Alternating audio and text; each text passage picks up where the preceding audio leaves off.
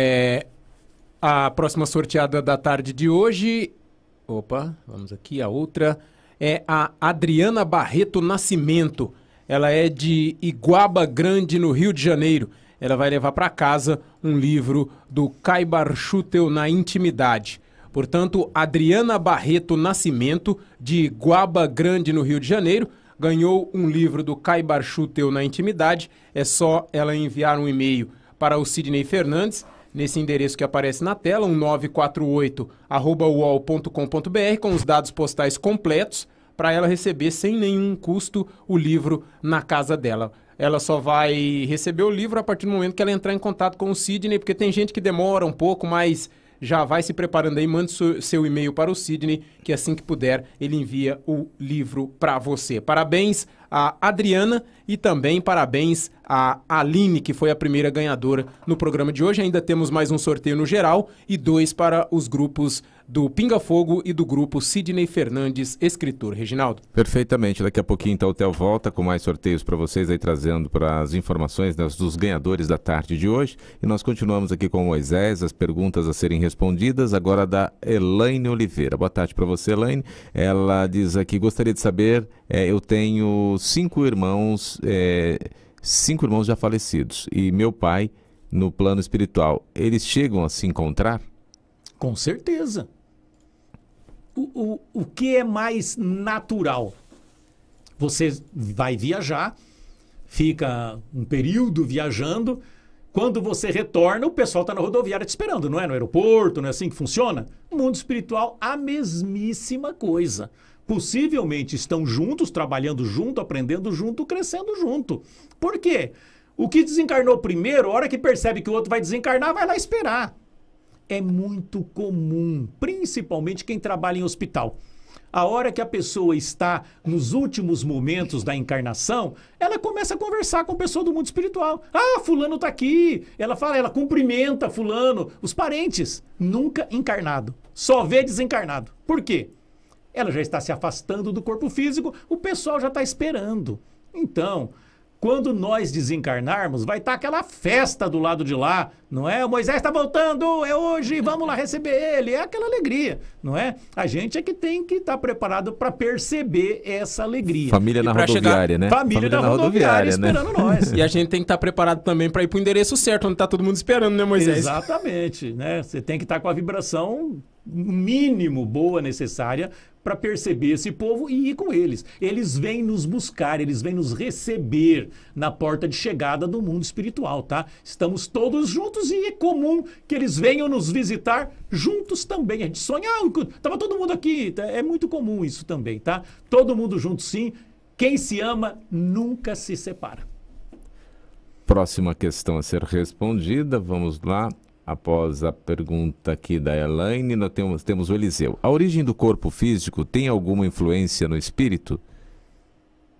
A origem? A origem. Essa é a pergunta, exatamente a pergunta dele. A origem do corpo físico, eu estou entendendo que é a genética do pai e da mãe. Não é? Vamos, vamos, vamos por, essa, por, por essa linha, né? É.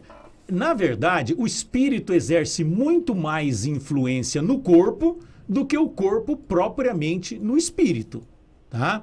Agora, conforme a formação do corpo, que vai ser aquilo que o espírito precisa, aquilo que ele programou, aquilo que é dessa encarnação dele, ou um corpo perfeito para um atleta que ele vai, ele programou ser um atleta e exercer é, um tipo de atividade, não é? O, o, Pelé, por exemplo, que é o nosso jogador de futebol aí, hum, que sempre teve mais em evidência, ele tem um corpo perfeito. A musculatura, até o olho um pouco mais saltado, ele, ele, ele tem uma visão lateral maior, é, é, é perfeito para a atividade física que ele escolheu e alguma deficiência também, dependendo das nossas necessidades, tá? Então, quando o, o, existe a fecundação, o espírito já é ligado ali. Ele já está num estado de sonolência, não é? é sentindo, mas não racionalizando, certo? E, e, isso já começa a sentir uma influência do corpo. Mas é, não uma influência que modifique o espírito, não nesse sentido, não é? O, o, espírito reencarnante ele imprime mais coisas no corpo do que o corpo passaria para o espírito. Em nascendo, é, aquele tipo de corpo que ele escolheu, claro que tem uma interferência. A pessoa que nasce com uma deficiência num membro, por exemplo, é claro que isso vai interferir nas atividades do espírito. E essa deficiência é para criar uma dificuldade ou uma facilidade para que ele interaja com isso e aprenda aquilo que ele tem que aprender.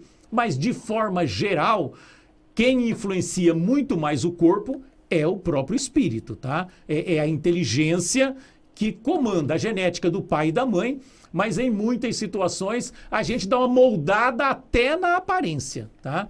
Então, o espírito ele exerce uma, uma influência muito grande na formação do corpo. O corpo em si, não é? É mais genética do pai e da mãe, com a interferência da programação espiritual necessária para aquela encarnação.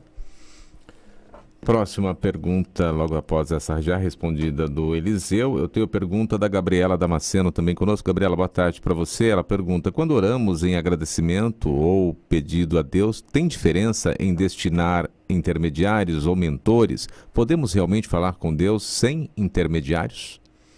É, Jesus, ele falou que tudo o que pedires em meu nome, não é, será feito. O espírita, ele normalmente ora a Jesus, não é? É, Deus, a gente não, não pode imaginar Deus como um, um, um ser é, tipo humano, né? que está lá sentado em algum lugar. É, Deus percebe a todos nós, até independente da nossa prece. Tá? Ele sempre está percebendo cada um de nós. Quando nós oramos, podemos orar a Deus, podemos orar a Jesus. Normalmente nós falamos Pai, né? Jesus, Mestre, enfim a gente direciona o nosso pensamento às esferas superiores da vida. Tanto Deus nos percebe, como Jesus nos percebe, como nosso mentor nos percebe, o nosso anjo da guarda, aqueles que nos amam, que têm interesse em nós, está todo mundo percebendo a nossa prece principalmente e percebendo a gente constantemente, tá? A ideia é orarmos a Jesus, que é o governador, o espírito, o nosso mestre, o nosso guia, orar a Deus. Sim, eles estão percebendo eh, cada um de nós as nossas necessidades. Claro que Deus não dá o que a gente pede, ele dá o que a gente precisa não é? Porque a, a, gente quer o quê? A gente quer ter conforto físico, saúde, bem-estar, dinheiro, e nem sempre isso é o, que, é o que a gente precisa aprender nessa encarnação. Deus dá o que a gente precisa, mas ele sempre nos percebe sim. Na minha opinião pessoal, se Deus deixasse de perceber a nossa existência, nós desapareceríamos do universo.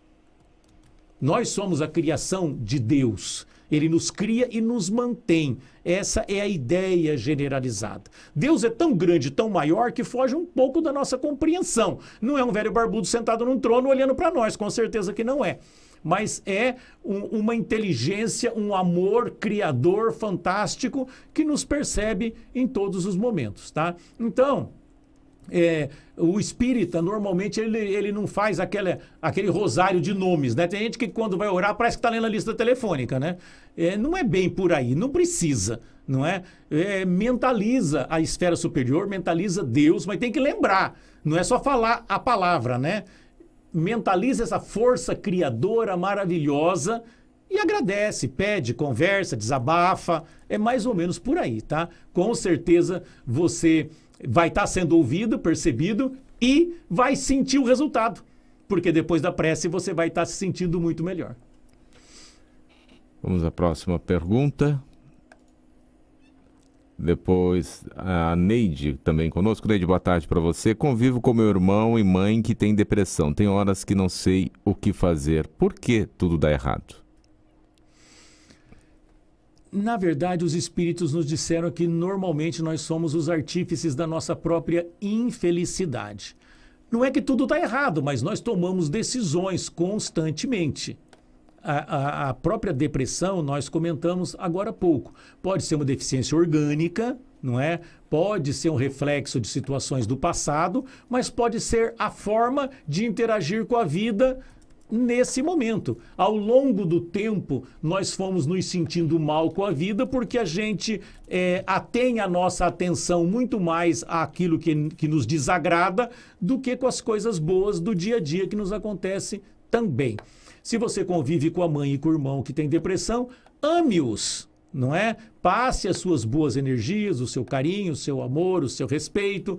Como nós já dissemos também, é muito difícil mudar as outras pessoas. E em algumas circunstâncias, a, esse vazio, essa falta, essa inadaptação que a gente sente, vem de atitudes do passado de tesouros que nós acumulamos no passado e a gente não vai conseguir resolver nessa encarnação. O fato de, de estarmos em depressão, às vezes, já é o próprio remédio para a gente se livrar de coisas que a gente não deveria ter se apegado tanto. Então, amá-los e auxiliá-los dentro daquilo que estiver ao nosso alcance é a solução. Claro que tem mecanismos também de ajuda. Tem o trabalho profissional, certo? E tem é, as casas religiosas. Aqui no, no, Centro Espírita Amor e Caridade, nós temos um trabalho de depressão.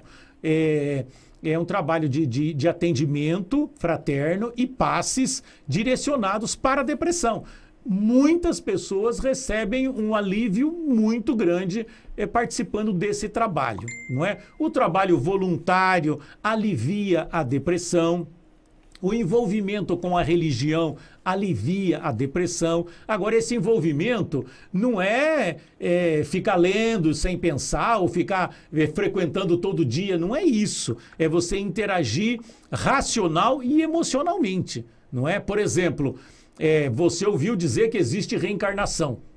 Como? Por quê? Como se processa? Como é que acontece isso? Isso é se envolver com a religião. A religião te faz uma afirmação e você vai buscar compreender, aceitar, entender essa afirmação, não é? Porque é muito comum. Ah, vai lá tomar o passe, não é? O passe ajuda, transmite energia boa, mas se a gente não procurar se envolver com isso, com coisa boa, é, é, é, o passe é paliativo. A raiz do problema permanece. Então a gente teria que entender a raiz não é? Para solucionar. É que nem tomar remédio para dor. Não é o analgésico, alivia a dor, mas qual é a causa da dor? Tem que eliminar a causa da dor para a gente não sentir mais, tá? Então, às vezes, esse envolvimento com as doutrinas de conhecimento, de entendimento, já é a solução para a raiz do problema. Claro que existem vários, várias causas, não é? Mas, na pior das hipóteses, ame, porque eles estão é, tomando remédio amargo, ruim, mas eles estão solucionando o problema, mesmo vivenciando a depressão, tá? Pode aliviar? Pode, mas aí claro que depende de cada um deles. Você não tem como aliviar a depressão deles. Eles teriam que procurar um tratamento e se envolver com o tratamento, né? Realmente participar. Enfim, Faça a sua parte, ore, doe, doe boas energias. E se você está aí junto, não é? Programou a reencarnação, é porque a sua presença é importante. Então, estabeleça a sua presença, principalmente dando boas energias para eles, carinho, facilitando dentro daquilo que tiver ao seu alcance. Mais perguntas. A Elaine pergunta para você, Moisés. Gostaria de saber no plano espiritual se existe alguma mensagem ou tem alguma mensagem para nós do fato da guerra aí, dessa pré-guerra, né, desse processo todo que está acontecendo aí Estados Unidos e Irã. A coisa não funciona dessa forma, tá? E o plano espiritual não fica é, mandando mensagens prévias ou póstumas das coisas que nós seres humanos escolhemos. Eles trabalham do lado deles e nós interagimos do nosso lado tá? Então, todas essas mensagens que normalmente a gente vê por aí, na maioria das vezes são de espíritos pseudo-sábios que estão querendo é, se impor naquele grupo em que eles estão participando, tá? É, o plano espiritual trabalha do lado deles, intuindo dirigentes, intuindo o grupo que está envolvido com isso, para que tenham as melhores atitudes, não é? Para que não caminhe para a guerra, que que não faça, mas vejam que já é, é, caminhou bastante no sentido contrário. O plano espiritual trabalha assim. Uma mensagem deles dizendo que vai ter guerra, que não vai ter guerra, o que, que muda? Não muda. Então, um espírito que realmente é evoluído, que sabe, ele não vem falar o óbvio, ele não vem falar coisas que não modificam nada. Quando eles atuam, é realmente para o bem da humanidade, certo? E eles não têm eles até poderiam, mas não devem simplesmente ir lá e impor que não haja guerra. Não pode, não é? Nós encarnados temos o livre-arbítrio e as decisões que nós tomamos, e essas decisões fazem o progresso. A gente progride acertando e progride errando também. Então, é, normalmente essas premonições, essas mensagens preventivas, o que a gente vê é muito equívoco, muito erro, na maioria das vezes não acontece, não é? E quando vem e, e não muda, a gente só sabe que foi certo depois que aconteceu, não é? Então, é, não é bem assim. Nós tomamos as nossas decisões. Quando eles atuam, é através da intuição, mas sempre deixam a nós a liberdade de escolha. É, vamos lá para a próxima pergunta, então, para que você responda, Moisés, a Josimeire. Por que quem fala a verdade sempre está errado ou é mal visto? Porque ninguém gosta de ouvir a verdade. Né? Você quer arrumar confusão? Fale a verdade, bicho. Verdade dói. Principalmente quando a pessoa sabe né, que tá. Nós somos imperfeitos, nós temos um monte de imperfeição e ninguém gosta de que jogue na nossa cara as nossas imperfeições. E quando a gente fala a verdade, nós estamos, entre aspas, desmascarando alguém, não é? Ninguém gosta é, é, disso, não. É necessário? É necessário. E às vezes você tem que falar, mesmo a pessoa não gostando, mas vai causar um desconforto com certeza, tá? Nós somos milindráveis, né? E a verdade nos milindra muito porque a gente é pego, não é? É, é, cometendo ali o equívoco ou nos desmascararam do equívoco que nós cometemos. É próprio da imperfeição do ser humano. Vai ter um dia que nós vivenciaremos a verdade em todos os momentos. Aí não vai ter mais esse problema. Mas é, planeta de expiação e prova, somos imperfeitos ainda e naturalmente, infelizmente, a verdade nos magoa. Ah, o próprio, você, o Reginaldo fez a pergunta, você no começo da sua resposta eu me lembrei de uma frase do Martin Luther King, eu até fui pesquisar aqui para falar ela direito. Ele dizia assim: pregue a verdade e se prepare para colher inimigos. Então, é Crucificaram disse, Jesus, é, né? Exatamente. então, não tem jeito, a verdade dói.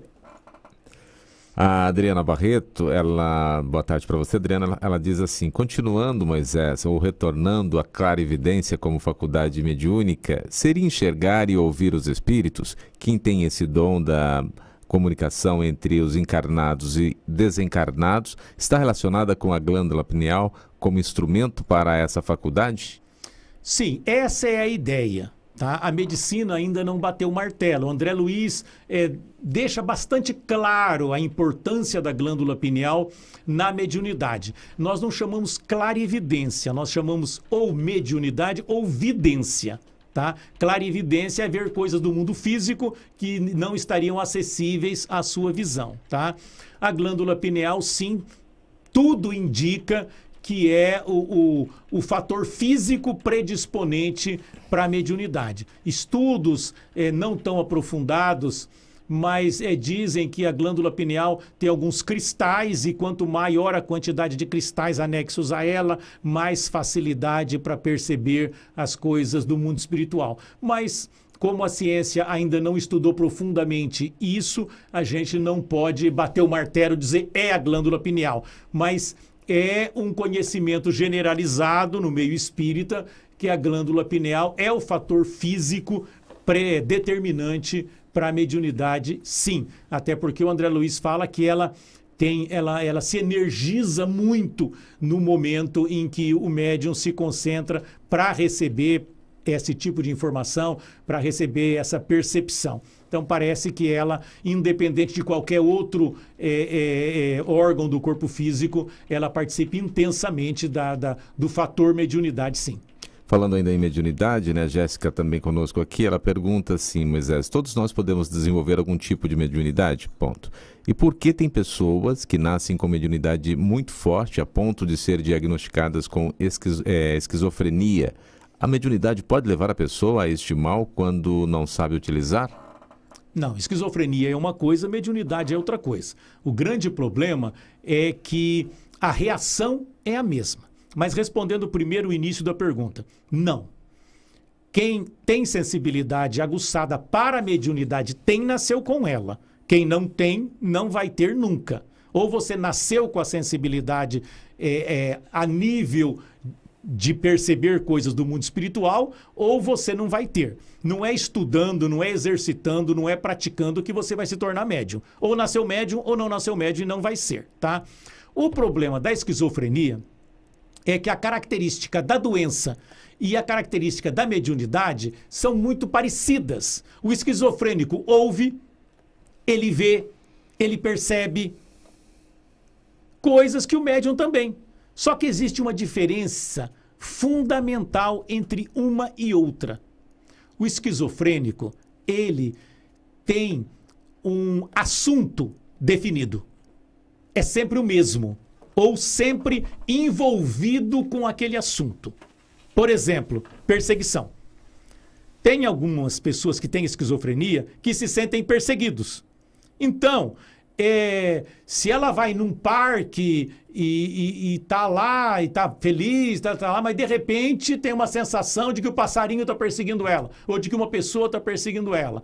Ah, ela foi no restaurante, sempre o fator perseguição está envolvido, ou seja, o esquizofrênico ele tem um assunto definido e a, o periférico gira em torno desse assunto.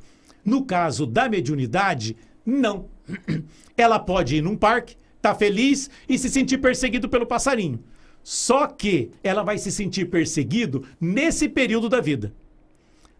Quando esse espírito se afastar e outro espírito se aproximar, muda totalmente o assunto. Não se fala mais em perseguição. Pode se falar, por exemplo, em dor. Pode se falar em medo da morte. Pode. Então, no médium, o sintoma varia a cada período da vida. Depende do espírito que se aproxima, ele sente o que o espírito está sentindo. No caso do esquizofrênico, não. Sempre tem um assunto definido e a periferia se envolve com aquele assunto. Essa é a distinção mais característica, o que facilita distinguir um do outro. Na mediunidade, não muda o assunto conforme muda o espírito que se aproxima. Então, as sensações do médium é extremamente variada e normalmente não se liga uma à outra, a não ser, claro, que existe o fator obsessão. Aí, enquanto o obsessor estiver presente, ela vai se sentir o que o obsessor passa para ela. Um obsessor que está muito mal e se sente adoecido, ela vai se sentir adoecida enquanto aquele espírito estiver ali. Mas quando nós falamos de mediunidade sem obsessão, não. Varia praticamente semana para semana. Conforme muda o espírito, muda a sensação.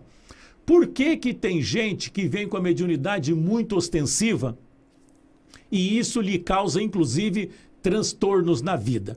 Porque tudo aquilo que a gente persegue, a gente vivencia para aprender tudo que a gente discrimina, a gente tem ou aprende a não discriminar, e normalmente a gente não aprende com facilidade, a gente vem igual na outra encarnação para aprender a não discriminar mais não é? Então as pessoas que sofrem discriminação hoje por um motivo ou outro, fica tranquila, viu? Hum. Os discriminadores vão nascer igual e vão. A mediunidade é a mesma coisa. Nós queimamos os médios em fogueira, espancamos até a morte, expulsamos de casa. A mediunidade foi muito incompreendida ao longo do tempo. Houve muita perseguição aos médiums. E aquelas pessoas que perseguiram e não aprenderam que não devem perseguir, vão vir com uma mediunidade mais ostensiva para sentir as dificuldades que é ter uma sensibilidade aguçada, para aprender a não perseguir mais também. Então, é só a gente se tranquilizar. A mediunidade, nós temos as casas espíritas que te ajudam a educar a sua mediunidade não é? A casa espírita não vai tirar a sua mediunidade, mas ela vai ajudar você a educar e viver bem com ela sem problema nenhum, tá? Então, é, Deus coloca tudo à nossa disposição, a gente só tem que procurar. Pergunta agora da Alessandra Chan Claudino. Faz tempo que eu não leio uma pergunta Faz tempo da que Alessandra não manda nenhum livro, né? né? É. O, neném, o neném estava tomando muito tempo, né? É, como dizem o Sidney. Deve uma liberada. Deve liberada ela agora. Ela tem aqui a pergunta seguinte. Moisés, as doenças são consideradas catarses da alma oportunidade de aprendizado. Hoje a ansiedade é uma doença que se alastra a cada dia. Para o ansioso, qual a lição que ele pode tirar dessa doença? Qual o comportamento que o indivíduo pode ter nessa ou em outras existências que podem ter gerado a ansiedade patológica? Mais uma pergunta: como superá-la? Isso. É, na verdade, é, não são todas as doenças que se encaixam nessa descrição. Tem muitas doenças que nós procuramos, não é? Que nós damos causa nessa encarnação e não tem nada de kármico. Não era para você ter essa doença, mas você procura, não é? Então, é, ainda mais hoje em dia que tudo é, é categorizado à conta de doença, não é? Tem muita coisa que a gente mesmo produz na gente mesmo, porque a gente não procura combater lá no início. Muitas doenças sim se caracteriza nessa descrição que você colocou. A ansiedade, ela é uma delas, tá? É, normalmente, quando ela se apresenta é, desde cedo, porque tem aquela situação da pessoa também que a, a princípio teve uma vida normal, mas é, se predispôs a se preocupar com aquilo que não precisa e, e, e, e, a se torturar pelo que vai acontecer, e ela se predispôs a isso é, começando do pequeno e indo até para uma situação mais complicada. Mas isso é a minoria. A ansiedade, a grande maioria das pessoas traz realmente de experiências que viveram no passado. Nós temos que imaginar o seguinte: tudo aquilo que foi bom que deu prazer e que nos deu vantagem na encarnação passada, independente de ser certo ou errado. Tudo que nos deu prazer, nos deu vantagem, há uma tendência natural do espírito, não se lembrando, querer repetir, porque foi vantajoso. Tudo aquilo que nos deu mal-estar, que nos deu desvantagem, que nos deu dor, desprazer, mesmo que seja bom, há uma tendência da gente se preocupar não é? E, e, se afastar, às vezes, até de coisa boa. Porque no passado a gente não lembra, mas aquilo me prejudicou no passado. Então parece que não é bom agora. Tá? A ansiedade se caracteriza nessa situação também. Não é? Às vezes, por exemplo, né? Claro que existe milhares de, de, de situações que podem gerar isso, e cada situação gera reações diferentes em espíritos diferentes. Mas é, a pessoa esperava alguma coisa é, com muita ênfase, não é? Valorizando demais um acontecimento futuro e às vezes no afã daquilo acontecer houve uma interrupção e ela se frustrou de uma forma muito intensa. Numa nova encarnação, ela não vai se lembrar do fato, mas vai se lembrar da esperança, do afã de acontecer. E se não acontecer? Agora parece que não vai acontecer porque não aconteceu numa encarnação passada. Então aí cria ansiedade, aquela perspectiva de, de esperar, de, né, aquele afã de que aconteça para resolver o problema. Só que aí vai no positivo e no negativo também, não é? A gente fica com aquela, aquela coisa, não é? O, o, o ideal seria nós temos tratamento profissional para isso e o, usar sempre a razão para superar a emoção. Nem sempre é possível, tem coisas muito fortes, mas muitas vezes nós conseguimos é, superar a emoção com a razão. É, o medo, por exemplo, não é? é, existe é, raciocínios que você pode fazer contrário ao seu medo. Um exemplo muito fácil é o medo de avião, por exemplo, não é? é? a pessoa não entra no avião de jeito nenhum, morre de medo. Mas a inteligência pode vencer esse medo? Pode, porque se você pensar no avião e pensar sempre no acidente, o medo aumenta. Agora, se você pensar no número de aviões que voam é, é, constantemente e o número de acidentes que acontecem, você vai falar: peraí, a possibilidade é remota de acontecer um acidente. Então, é, em várias situações, às vezes a razão nos ajuda a viver melhor. Não é? Se a gente unir um tratamento psicológico, um tratamento de fluidoterapia e mais in, in, interpondo a inteligência sobre a emoção, a gente pode vencer essa situação e a ansiedade também. Se a ansiedade é negativa, porque tem ansiedade positiva, não é?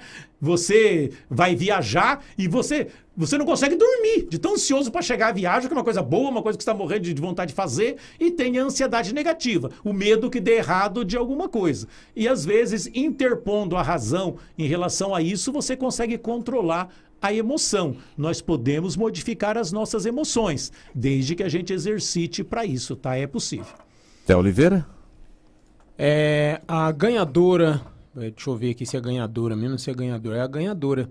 Mais uma a terceira ganhadora de hoje é a Maria Irene. Ela é de Andradina. Ela vai levar para casa o livro Espíritos também da Marise Seban. Ela vai enviar um e-mail para o Sidney Fernandes, 1948 uol.com.br e passar os seus dados postais completos e vai receber o livro em casa sem nenhum custo. Lembrando que ela está nos acompanhando pelo YouTube. Então, a Maria Irene de Andradina leva para casa o Espíritos da Marise Seban. Então é só ela entrar em contato com o Sidney e depois aguardar a chegada do livro. Reginaldo. E seguindo aqui, daqui a pouquinho, né? Tem mais dois sorteios ainda, né, Théo? Isso. É, dois sorteios para que a gente finalize o programa. O programa daqui a pouquinho também a gente já vai atendendo aí aos amigos, né, que sempre perguntam para a gente aqui. Vamos para mais uma pergunta agora não só pergunta, mas também cumprimentando a gente, a Ana Guarani, ela está ali é, na França, né, e nos diz aqui boa noite, lá à noite, né, na França. Sim, é, e ela é que vai, boa noite, toda a equipe 2020 seja guiado como sempre por Jesus e um grande abraço a todos, ela nos trazendo energias da França, bom, Olha né? que beleza. Bom, essa boa essa energia, né? A Raquel pergunta agora para você, Moisés: existe alguma forma de descobrirmos que tipo de pessoas fomos na reencarnação anterior? Não é bom. É difícil e não vale a pena. Nós temos que pensar o seguinte: a gente está vindo do menos para o mais, da animalidade para a angelitude. Se a gente quiser saber o que foi, é só a gente analisar o que a gente é. Aquilo que a vida nos traz para aprender é o que a gente errou no passado, ou aquilo que nos incomoda mais, não é? Não vale a pena. A gente foi pior na encarnação passada, com certeza. Por quê? Cada encarnação a gente progride, a gente cresce, a gente evolui. O esquecimento é uma benção. Senão nós traríamos da encarnação passada todas as nossas viciações. Como é difícil a gente se livrar das nossas imperfeições. Se você se lembra do passado, você traz toda aquela gama de emoção. Por exemplo, a gente não nasce sempre com a mesma mãe. A hora que aquele espírito e você se familiarizou o suficiente, vocês já se amam para a eternidade, não precisam renascer mais juntos.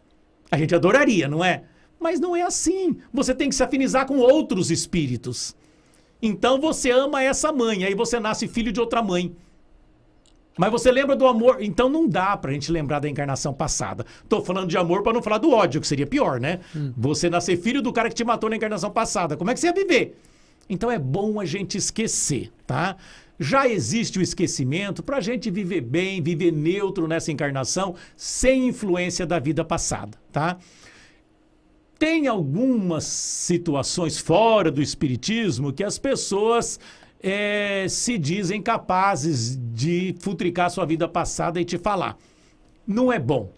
Existe a terapia de vida passada na psicologia, quando você tem um problema para ser resolvido e não curiosidade. Tá? Você tem um problema, esse problema atrapalha você, incomoda a sua vida e você quer resolvê-lo. Beleza, você faz sua terapia, vai focar naquele problema, seu mentor vai te ajudar a sua mente ir naquele problema e você vai resolver. Mas fora isso, não adianta. A gente vai lembrar que é pior do que é hoje e às vezes vai nos incomodar. Nós vamos colocar isso na cabeça. Imagine que você lembra que cometeu um ato muito ruim contra uma pessoa. Você vai ficar martirizando isso desnecessário para essa encarnação. O bom mesmo é não lembrar. O bom mesmo é a gente pensar na vida futura. Vamos fazer coisa boa agora, vamos acertar bem nessa para a vida ainda ser melhor do que está sendo essa. Vamos lá para a próxima questão. Ah, o Eliseu, por que não recebemos comunicações de Allan Kardec nos centros espíritas? É possível que esse espírito esteja em outros orbes encarnado para concluir uma outra evolução? Ai, as pessoas vivem atrás de comunicações de Kardec, de Chico, de não sei quem. Esses espíritos não podem nos mandar comunicações. Porque qualquer coisa que eles escrevessem seria uma verdade absoluta para nós. E nós não vivemos uma verdade absoluta, nós vivemos uma verdade relativa. Qualquer coisa que Kardec falasse ia ter que acontecer, todo mundo ia ficar em volta, ia ficar aquela coisa. Nenhum espírito gosta de ser endeusado. Então não é assim que funciona, não é? Esses espíritos, eles podem até mandar mensagem, mas de uma forma neutra. O que Kardec tinha que fazer, ele veio e fez bem feito enquanto estava aqui. Não dá para vir, mens vir mensagem de lá para cá. Senão, nós poderíamos imaginar, por exemplo, o filho está no umbral e a mãe está na esfera superior da vida. Por que, que a mãe não vai lá tirar o filho do umbral? É a mesma situação. Nós temos que caminhar com as nossas pernas. Nós temos que procurar o entendimento. As verdades, elas vêm no momento certo, de uma forma generalizada, mas não com pontos específicos, como agora perguntou da guerra. O Espírito vai falar se vai ter guerra ou não vai. Não é assim que funciona, não é para isso a vida espiritual. Se fosse assim, todos os crimes seriam solucionados. Não. Esses espíritos mais com proeminência no nosso meio, a, a voz deles teria muita força. Entende? E todos acabariam seguindo cegamente aquilo. E não dá para o espírito é, passar isso, porque cada um de nós é diferente, tem que ter reação diferente, tem que seguir caminhos diferenciados. Então, normalmente, esses espíritos é, é, eles não mandam mensagem, pelo menos não com o nome que eles usavam aqui na Terra, para não haver esse, esse acúmulo de pessoas em torno de uma mensagem. Nós temos todo o Evangelho de Jesus para exercitar e não conseguimos. Não vamos é, nos apegar a uma mensagem de um espírito que certamente é limitada, quando nós temos o todo para nós evoluirmos. Normalmente esses espíritos estão aí, estão trabalhando, mas da forma correta, sem nos impor verdades, não é? Apenas nos intuindo e nos conduzindo a descobrir as verdades. Próxima pergunta para que Moisés responda, né? É, a próxima pergunta é do Valcir Nogueira, Valcir conosco ali no Rio de Janeiro também acompanhando a nossa programação. Ele pergunta: O homem já descobriu o caminho da Lua? Mas algumas pessoas neste mesmo planeta não sabem o caminho da lixeira. Pergunto: cada um tem seu próprio momento de aprender, sua hora de aprender? É, não é bem a hora. Cada um de nós aprendeu aquilo que vivenciou, não é? é a, gente, a gente aprende conforme vivencia experiências. Muitos de nós aprendeu X e não aprendeu Y. A gente não aprende tudo de uma forma linear. A gente aprende alguma coisa, não aprendeu outra coisa. Aprendeu uma coisa, não aprendeu outra coisa, não é? Então, tem o orgulho, tem a vaidade, tem a prepotência, tem a ganância, tem tudo isso que interfere no que supostamente nós aprendemos. Porque às vezes a gente sabe, mas o orgulho é mais forte do que, do que o que a gente aprendeu. Então, tem tudo isso interferindo, não é? A gente vai aprendendo é, gradativamente, não é? Nós falamos em ir à lua e nós falamos em não achar o caminho da lixeira. Mas a mesma pessoa que joga o lixo na rua não joga dentro do shopping. Porque o local que ela está inibe ela de ter aquela atitude. Mas nós temos coisas muito piores, não é? Nós temos é, é, seres humanos é, vilipendiados em países de uma forma legal não é? A mulher, por exemplo, em alguns países é tratado ainda como um objeto e, e, e tantas outras coisas piores que nós fazemos.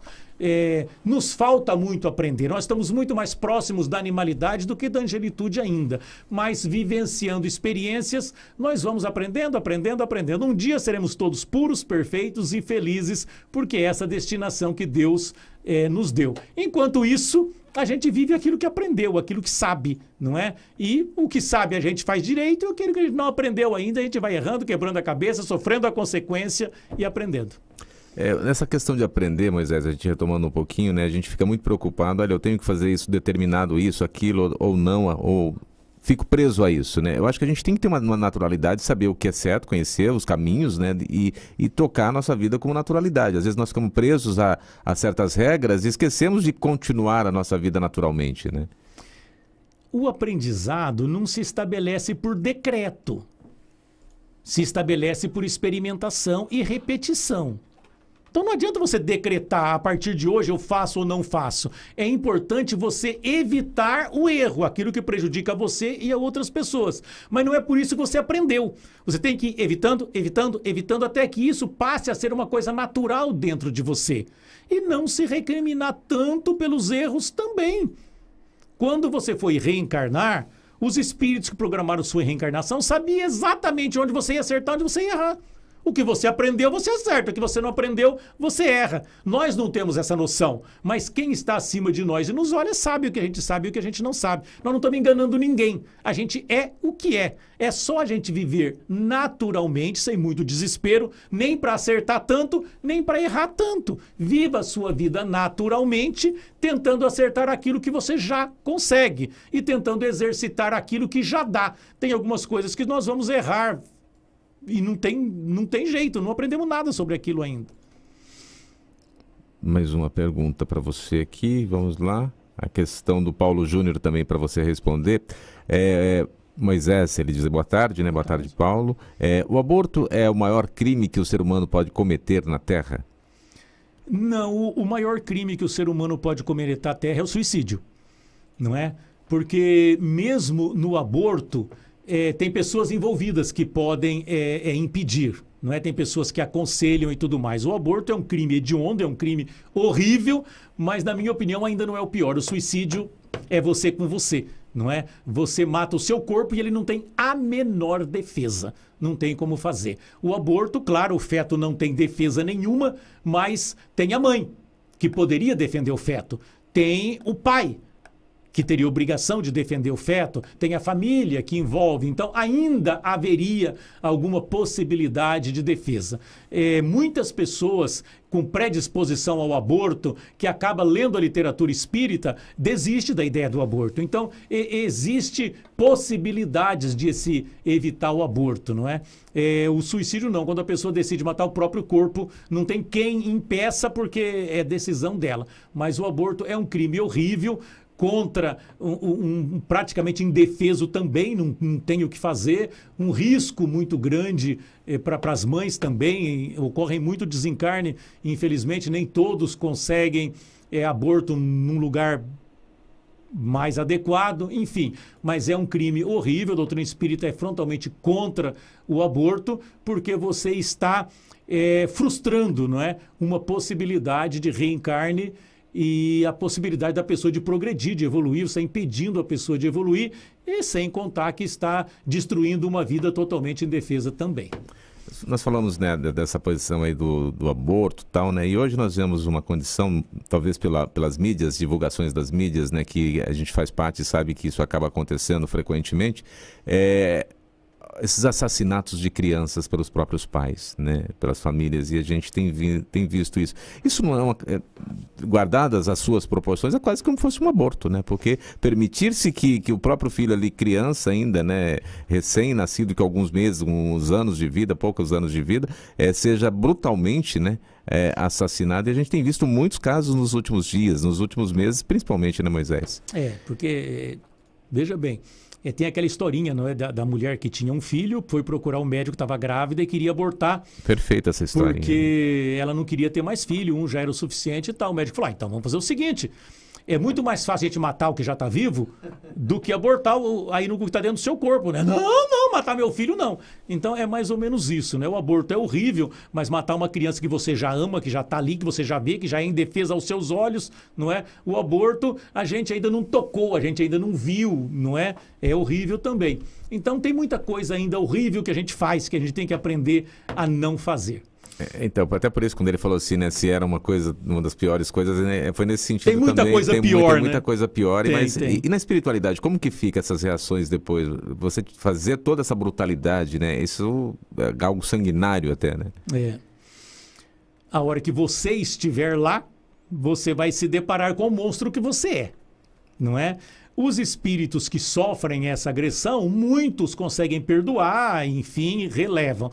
Mas a gente vê nos grupos mediúnicos muita vingança, muito ódio em função de espírito que foi abortado. Né? Tem muitos que não perdoam, não, que ficam perseguindo a mãe, às vezes, por muito tempo. Nós estamos chegando aqui. Theo, tem um sorteio para a gente ver as últimas questões? Bom, aqui no nosso. Cadê o nome da pessoa? É a pessoa que foi sorteada no grupo Pinga Fogo do Sidney Fernandes. Não, Pinga Fogo, é no grupo Sidney Fernandes Escritor. É a Tati Moia. Ela vai. Ela ganhou o livro Despertando Sob Chamas eu já mandei uma mensagem para ela, com certeza depois ela vai entrar em contato com o Sidney. Como ela faz parte do grupo, tem o contato dele, o processo de conversa é mais fácil e ela pode até dizer para o Sidney se ela já tem o Despertando Sob Chamas e pode trocar por outro livro. Agora, no grupo Pinga Fogo, eu já fiz aqui o sorteio. Inclusive tem gente escrevendo ainda, mas já foi sorteado. É o nome da ganhadora que eu gosto até de colocar o print aqui no grupo, depois fala assim, ai, fez maracutaia, fulano ganhou, então, ai, fulano ganhou de novo, não sei o quê. Então não tem nada, não. Ah, o ganhador é a pessoa que digitou pela segunda vez, né? A segunda pessoa que... Pela segunda vez, não, a segunda pessoa que digitou. Então é a Maria de Fátima Martim. Ela vai levar para casa o livro Caibar Schutel na Intimidade. Se ela tem... Já tem esse livro, depois mesmo processo, ela fala com o Sidney e o Sidney substitui por outro livro que ele tem aí no catálogo dele e pode disponibilizar para ela. E rapidamente, só repetindo os nomes dos ganhadores. A primeira ganhadora, Aline Cálgaro Detone, de São João Nepomuceno, no Rio de Janeiro, Espíritos, da Marise Seban. Adriana Barreto do Nascimento, Iguaba Grande, uh, Caibar Chuto na Intimidade. A Maria Irene de Andradina, Espíritos também da Marise Seban. Tivemos a Tati Moia, no grupo Sidney Fernandes Escritor do Despertando Sob Chamas e agora a nossa querida, é, deixa eu ver aqui de novo o nome dela, a Maria de Fátima Martim, que vai levar para casa também um livro do Caibar Schutel na intimidade, Reginaldo. Aí fica só o Pinga Fogo, é isso? Não, já era. Já era, né? É, então fechou. eu estava aqui atento a outras coisas. Oh, sabe quem está nos acompanhando agora? Quem? Você não adivinha? Sidney Fernandes? Ah, o Sidney, esse, esse, esse nem, Ele nem, entrou nem antes da hora, né? o Sidney é, é, já está conosco em todo momento, né? Então, o Raul, Raul, filho do Reginaldo, seu fã. Ah, o Raul. Pedindo aí para nós Meu famirim, o... meu famirim. É, pediu pra gente mandar um abraço para ele, que ele está acompanhando o programa aqui, o Pinga Fogo de hoje também. Aí, um, um abraço, abraço Raulzito. Ele, né? E também para o Reginaldo, que está em todas as nossas transmissões, sempre dando aquele. Ele dá um suporte também para a gente Totalmente, nas transmissões, né? É um, né? um suporte muito importante para a obrigado gente, nos, Reginaldo nos aí. guiando aí, né?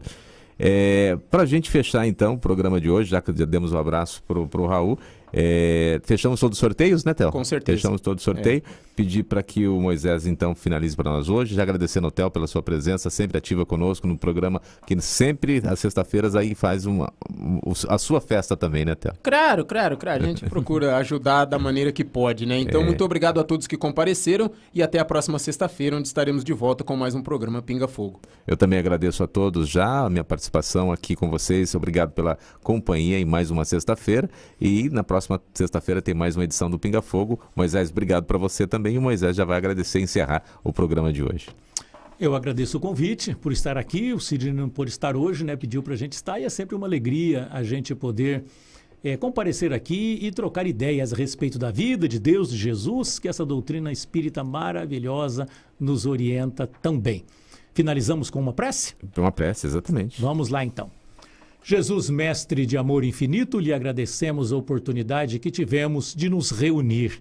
E olha, mestre de amor, como a tecnologia nos auxilia, pessoas de várias partes do Brasil, do mundo, junto conosco, trocando ideias, absorvendo, absorvendo informações novas, questionando, duvidando, que é a forma de aprender, de crescer.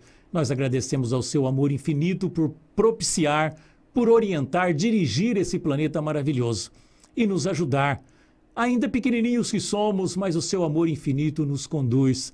Muito obrigado. Dê-nos, Mestre Jesus, uma boa semana de tranquilidade, de paz, de harmonia. Que o seu amor infinito esteja sempre conosco.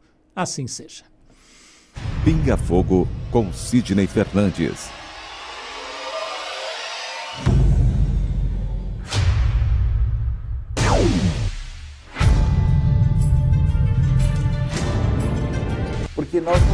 Condição de saber exatamente ou saber ou relembrar como é a espiritualidade. Viktor Frankl, um dos maiores gênios do século XX. Ele é o criador da logoterapia. Diz que se a vida tem um propósito, o sofrimento também tem. A felicidade é um subproduto da rendição pessoal a outro ser. A partir do momento que eu me dedico ao próximo, a uma causa, que eu passo a ajudar o semelhante, procuro fazer este mundo um pouco melhor, naturalmente a felicidade me alcança. Pinga Fogo com Sidney Fernandes.